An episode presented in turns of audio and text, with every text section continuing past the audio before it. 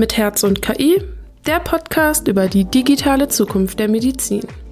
Hallo, schön, dass ihr wieder eingeschaltet habt. Mein Name ist Lisa und in der heutigen Folge wollen wir über Gesundheitskompetenz sprechen.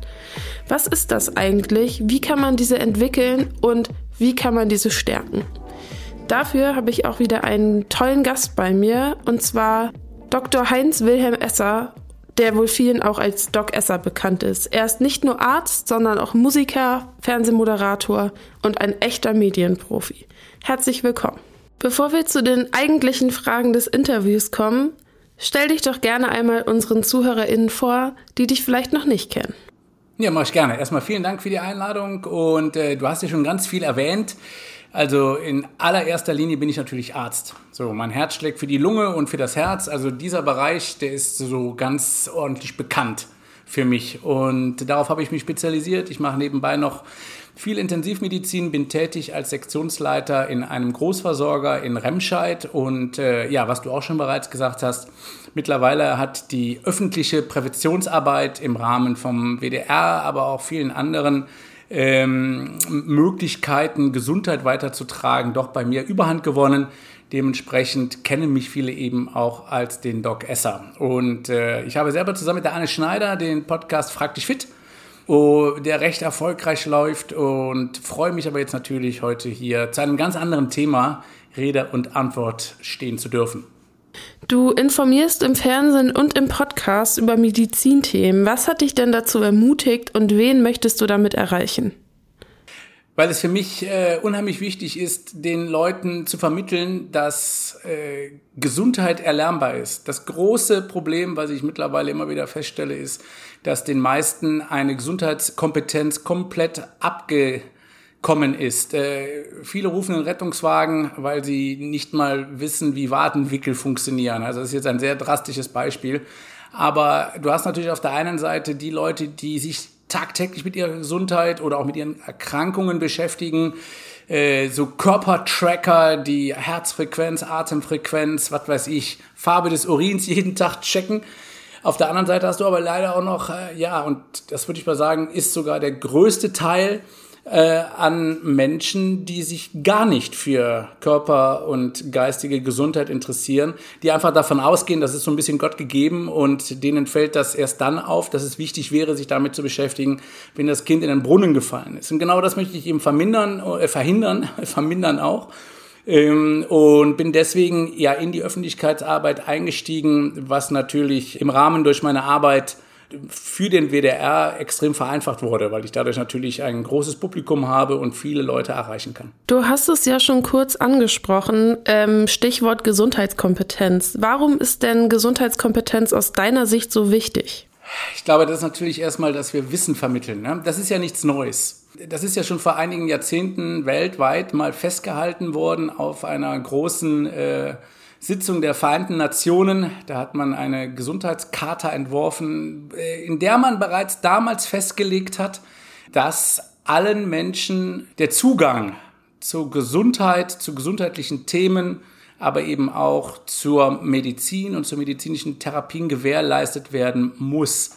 Ähm, das Problem ist, es hapert noch ein bisschen an der Umsetzung.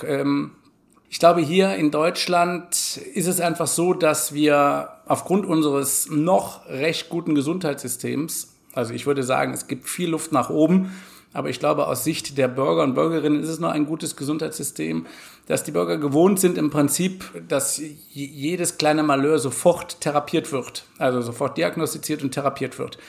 Man muss nicht lange auf einen Termin warten. Ich weiß, es kommen ganz viele Buhrufe, weil tatsächlich wartet man auf einen Facharzttermin oder Ärztinnentermin für Lungenheilkunde beispielsweise dreiviertel Jahr. Aber wenn du dir das im Vergleich zu anderen Staaten anschaust, ähm, die sowas gar nicht erst anbieten, stehen wir da halt noch recht gut da. Für mich ist das dann aber oft einfach schon ein Schritt übersprungen. Ich hätte es einfach viel lieber dass die Menschen begreifen, dass sie ihre Gesundheit in der eigenen Hand haben. Das ist übrigens nichts Neues. Es gibt einen schönen Spruch von einem Philosophen, wer war das jetzt nochmal? Demokrates? Ich glaube Demokrates. Der hat schon gesagt, und sie erflehen die Gesundheit ähm, von den Göttern und verstehen nicht, sie tragen sie in der eigenen Hand. Das ist ungefähr 2000 Jahre alt. Also ich meine, dieses Problem, dass ich mich mit meiner Gesundheit nicht auseinandersetzen möchte, sondern da den bequemen Weg gehe, der ist schon recht ähm, lange den Menschen begleitend, möchte ich sagen. Also von daher ähm, wichtig ist vor allen Dingen den Menschen beizubringen, wie sie sich informieren können. Das ist das äh, erste, aber aus meiner Sicht sehr große Problem. Die meisten äh, googeln, das ist erstmal gut. Ich bin ein großer Freund davon, dass man sich informiert, aber du kennst das selber.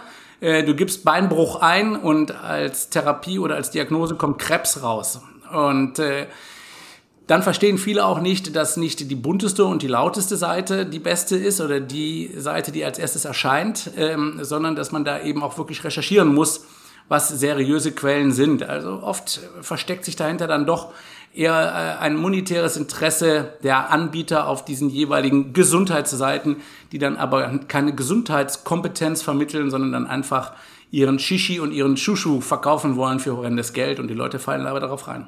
Du hast es schon angesprochen. Viele Menschen googeln, bevor sie zum Arzt gehen. Und dann ist oft die Diagnose, die das Internet gestellt hat, wesentlich schlimmer als die eigentliche Diagnose. Welche Rolle spielen denn Ärztinnen und Ärzte dabei? Können Ärzte da vielleicht auch mit Aufklärungsarbeit gegenwirken? Ich glaube, es braucht, es braucht vor allen Dingen Vertrauen von der Bevölkerung in die Politik und in uns Ärztinnen und Ärzte. Da müssen wir uns ein bisschen an die eigene Nase fassen. Also die elektronische Patientenakte äh, verschleppt sich ja aus dem Grunde, dass einfach das Interesse der Bevölkerung gering beziehungsweise äh, eher durch Misstrauen geprägt ist.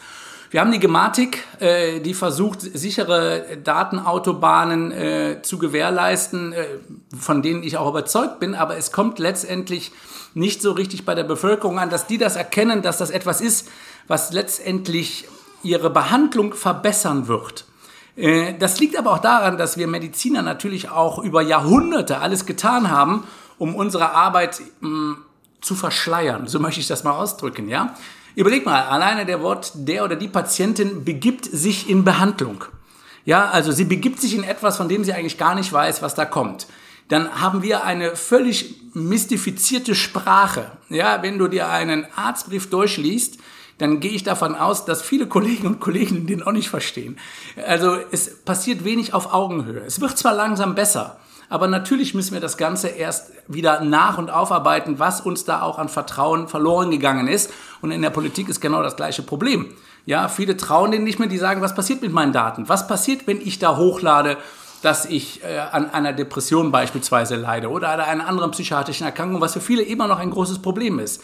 Wird das missbraucht, beispielsweise von einer Krankenkasse oder von einem Arbeitgeber oder was weiß ich. Das heißt, das Potenzial der elektronischen Patientenakte gegenüber den Risiken ist überhaupt noch nicht dargestellt. Und das ist so lächerlich, wenn du dir mal überlegst, dass ich über Facebook und Co.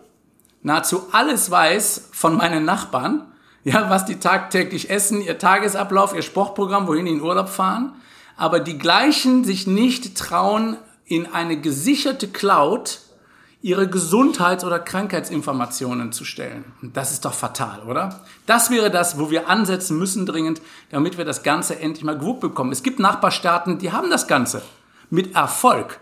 Ja, und ich kann nur eins sagen, wenn wir diese ganzen Neuerungen in der Medizin umsetzen wollen, brauchen wir erstmal die Digitalisierung in der Medizin, die aus meiner Sicht dabei anfängt, dass ich erstmal die Patientendaten an einem Ort habe, nämlich in einer Cloud, auf der ich als Behandler zurückgreifen kann, aus der ich meine Rückschlüsse rückschließen kann und die ich im besten Falle sogar vielleicht noch für die Forschung weiter verändern kann. Du hast schon viel über die Digitalisierung im Gesundheitswesen jetzt gesagt vor allem über die digitale Patientenakte. In unserem Podcast fokussieren wir uns ja auf die digitale Zukunft der Medizin und da gehört die digitale Patientenakte auf jeden Fall dazu. Du hast auch schon ein bisschen Kritik geäußert, aber wenn du jetzt an die Digitalisierung denkst, welche Chancen bleiben in der Medizin denn heute noch ungenutzt und vor allem, wo siehst du da noch das größte Potenzial? Ich sehe so ziemlich jede Chance gerade ungenutzt. Es ist ein Irrsinn. Ey, pass auf. Du musst dir Folgendes vorstellen. Mm, wir werden in kürzester Zeit erbliche Krankheiten, Krebserkrankungen heilbar machen. Ja, wir können das Genom des Menschen sequenzieren in wenigen Stunden. Und Und wir können dann auch vor allen Dingen Genabschnitte identifizieren, die das Risiko oder vielleicht sogar die Ursache für den Krebs darstellen. Und die können wir mit der Genschere, das ist der Nobelpreis zweier Chemiker von vor drei Jahren, können wir wahrscheinlich diese Abschnitte rausschneiden. Wir werden Diabetes mellitus Typ 1 heilbar machen. Da gibt es mittlerweile schon gute Studien, wo man Stammzellen äh, in die Bauchspeicheldrüse transplantiert, die die äh, die die äh, Aufgabe der Zellen übernehmen, die durch die Autoimmunreaktion kaputt gemacht werden. Wir werden KI haben, die in den Operationssälen den Operator oder die Operateurin unterstützt und auch feststellen kann, ob er überhaupt eine gute Arbeit leistet.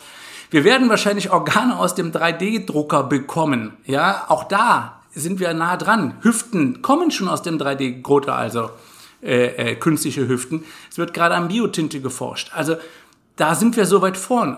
Aber wir schaffen es nicht, die elektronische Patientenakte endlich mal an den Mann zu bringen. Wir schaffen es noch nicht mal, ein verdammtes E-Rezept flächendeckend so zu gestalten, dass wir auf Papier verzichten können. Und da frage ich mich natürlich, was ist da verkehrt hier in Deutschland? Warum schaffen wir solche notwendigen Basismaßnahmen nicht, wenn wir auf der anderen Seite solche wahnsinnigen Fortschritte in der Medizin haben. Und deswegen auf deine Frage, ähm, welche Chancen nutzen wir? Wir nutzen momentan kaum eine Chance, weil wir immer noch nicht diese Basis aus meiner Sicht extrem notwendigen Basisdigitalisierungen vorantreiben. Dabei wäre das der Schlüssel zu einer modernen Medizin, zu einer individualisierten Medizin, zu individualisierten Therapien, die wir ja alle, wenn wir denn krank werden sollten, dann auch möchten. Du hast jetzt viel darüber gesprochen, was nicht gut läuft und welche Chancen noch ungenutzt bleiben. Wollen wir aber mal die positiven Seiten hervorheben. Du arbeitest ja selbst in einer Klinik. Was läuft denn da bereits gut? Welche Prozesse haben sich etabliert und welche Rolle spielt Digitalisierung in deinem Alltag als Arzt? Also, ich arbeite ja sowohl in der Klinik, ich bin ja Kliniker, habe aber eben auch noch eine kleine Praxis. Und in der Praxis läuft die Digitalisierung deutlich besser, weil wir da beispielsweise die Telemedizin routiniert haben. Ja, dazu gehört auch, dass ich einige Patienten telefonisch oder über Videosprechstunde begleite und dass die nicht immer vorstellig werden müssen bei mir haptisch, sondern dass ich einfach den Verlauf mit kontrollieren kann.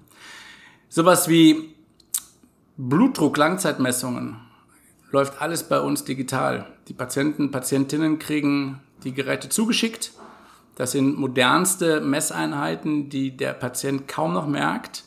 Die Daten werden automatisch mehrfach am Tag an den Anbieter gespielt, der wiederum dann irgendwann mir die Daten zur Verfügung stellt, meistens auch schon mit einer Bewertung und Auswertung. Das nenne ich einfach elegante Medizin, weil das sind Dinge, die mich sonst nur Zeit kosten würden, für die man aber letztendlich keinen Arzt oder Ärztin so richtig braucht, sondern das kann man auch eben mit Schulungen erreichen, dass solche Dinge gut ausgewertet werden können. Das sind die Sachen, mit denen wir bereits arbeiten. Da sind wir auch gerade fleißig dran. Ich äh, versuche äh, gerade auch im Rahmen der ähm, Schlafapnoe das Ganze zu digitalisieren. Auch das ist mittlerweile möglich, dass man, wenn man einem Patienten oder einer Patientin ein sogenanntes CPAP-Gerät verordnet, das ist ja eine Maske, die man benutzt, die durch den positiven Druck, den sie erzeugt, dafür sorgt, dass hinten die weichen Anteile des Gaumens nicht über meine Trachea fallen, also über die Luftröhre und so eben diesen Aussetzer verhindern. Ähm, da gibt es mittlerweile Möglichkeiten, dass ich auch da die Daten, die gemessen werden, nachts zugespielt bekomme und ich quasi von hier aus, jetzt gerade in Remscheid oder in Meerbusch oder in Köln, auf das Gerät zugreifen kann und das Gerät von seinen Parametern her verstellen kann zugunsten der oder des Patienten, Patientin. Also das ist super, weil dadurch hat der jeweils Betroffene keinen Fahrweg. Äh, ich kann das schnell und unproblematisch machen. Das sind so Dinge, die haben wir jetzt für uns etabliert. Du hast es ja schon kurz angesprochen, ähm, Stichwort Gesundheitskompetenz. Warum ist denn Gesundheitskompetenz aus deiner Sicht so wichtig? Also tatsächlich, äh, wie kann ich die Krankheiten vermeiden durch einen beispielsweise einigermaßen gesunden Lebensstil? Die Frage stellt sich ja wirklich, warum sagen denn wir Ärztinnen und Ärzte andauernd, äh, nimm 10 Kilo ab und treib Sport? Die Frage würde ich mir als Patient oder Patientin auch stellen. Warum soll ich das denn machen? Das heißt, wir sind in der Verpflichtung zu erklären, warum das wichtig ist für die Gesundheit, weil du dadurch Wohlstandserkrankungen vermeiden kannst, wie den Bluthochdruck, den Diabetes mellitus Typ 2, äh, Übergewicht als solches natürlich auch noch. Es wirkt sich extrem gut auf, auf ähm, neurodegenerative Erkrankungen wie Alzheimer oder natürlich auch die ähm, vaskuläre Demenz. Ja, es wirkt sich sehr, sehr gut aus als Schutz vor einer Depression. Das sind so Dinge, die müssten wir einfach mal erwähnen und vielleicht auch die Pathomechanismen dahinter erklären. Dann hätten die Leute auch deutlich mehr Interesse, sich damit zu beschäftigen und sehen auch die Sinnhaftigkeit. Ja, das Ding ist ja, wenn du 20, 25, 30 bist, da kannst du dir niemals vorstellen, wie es ist mit 50, 55, 60 und so weiter und so fort. Du fühlst dich unsterblich und gut. Hab ich auch. Ja, aber da setzt du ja letztendlich die Grundlage für ein qualitativ hochwertiges und auch quantitativ langes Altern. Und dementsprechend halte ich eben die Gesundheitsaufklärung zur Erlangung einer Gesundheitskompetenz für so wichtig. Neben der Aufklärung durch Ärztinnen und Ärzte können Patientinnen und Patienten natürlich auch selbst etwas tun. Du hast am Anfang auch schon über ja, das Selbstrecherchieren im Internet gesprochen. Es gibt aber natürlich auch sicherlich gute Wege, wie man sich im Internet über Gesundheitsthemen informieren und vielleicht sogar aufklären lassen kann. Wie funktioniert denn das Ganze und wo können Patientinnen und Patienten sich im Internet aufklären lassen? Hast du da Tipps für unsere Zuhörerinnen und Zuhörer? Ich würde immer dazu raten, entweder geht man auf die jeweiligen Fachgesellschaften, die das jeweilige Krankheitsbild betreuen. Also bei mir wäre es zum Beispiel als Lungenfacharzt die Deutsche Atemwegsliga oder die Deutsche Gesellschaft für Lungenfachkunde, die meistens auch für Patientinnen und Patienten eine etwas einfachere Version der jeweiligen Erkrankungen haben. Äh, dann gibt es äh, wunderbare und richtig gute Seiten wie Medizin Transparent beispielsweise, bin ich ein großer Fan von, die ähm, schon etwas hochwertiger arbeiten, die zum Beispiel Studien auseinandernehmen und gucken, ist da überhaupt was dran oder nicht. Wichtig ist aber vor allen Dingen, dass man jede Seite prüft, ob sie unabhängig ist. Ja, das heißt, sobald da irgendwo ein Geldgeber hintersteckt, da würde ich immer schon vorsichtig sein, insbesondere wenn Produkte verkauft werden wenn Behauptungen aufgestellt werden, wo aber keine Verlinkung zur jeweiligen Studie oder zur jeweiligen Quelle gewährleistet ist. Das sind Seiten, da sollte man sofort weg. Also ich sage immer, die ersten fünf, sechs Seiten, die auf der Google-Seite auftauchen, die kann man getrost vergessen, weil das sind meistens einfach äh, künstlich hochgepitchte Seiten, wo es vor allen Dingen darum geht, ich hatte es anfangs schon erwähnt, Shishi und Shasha zu verkaufen, aber sicherlich nicht den Leuten Gesundheitskompetenz beizubringen.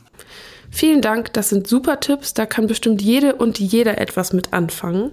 Kommen wir zu einem etwas anderen Thema, und zwar Kommunikation.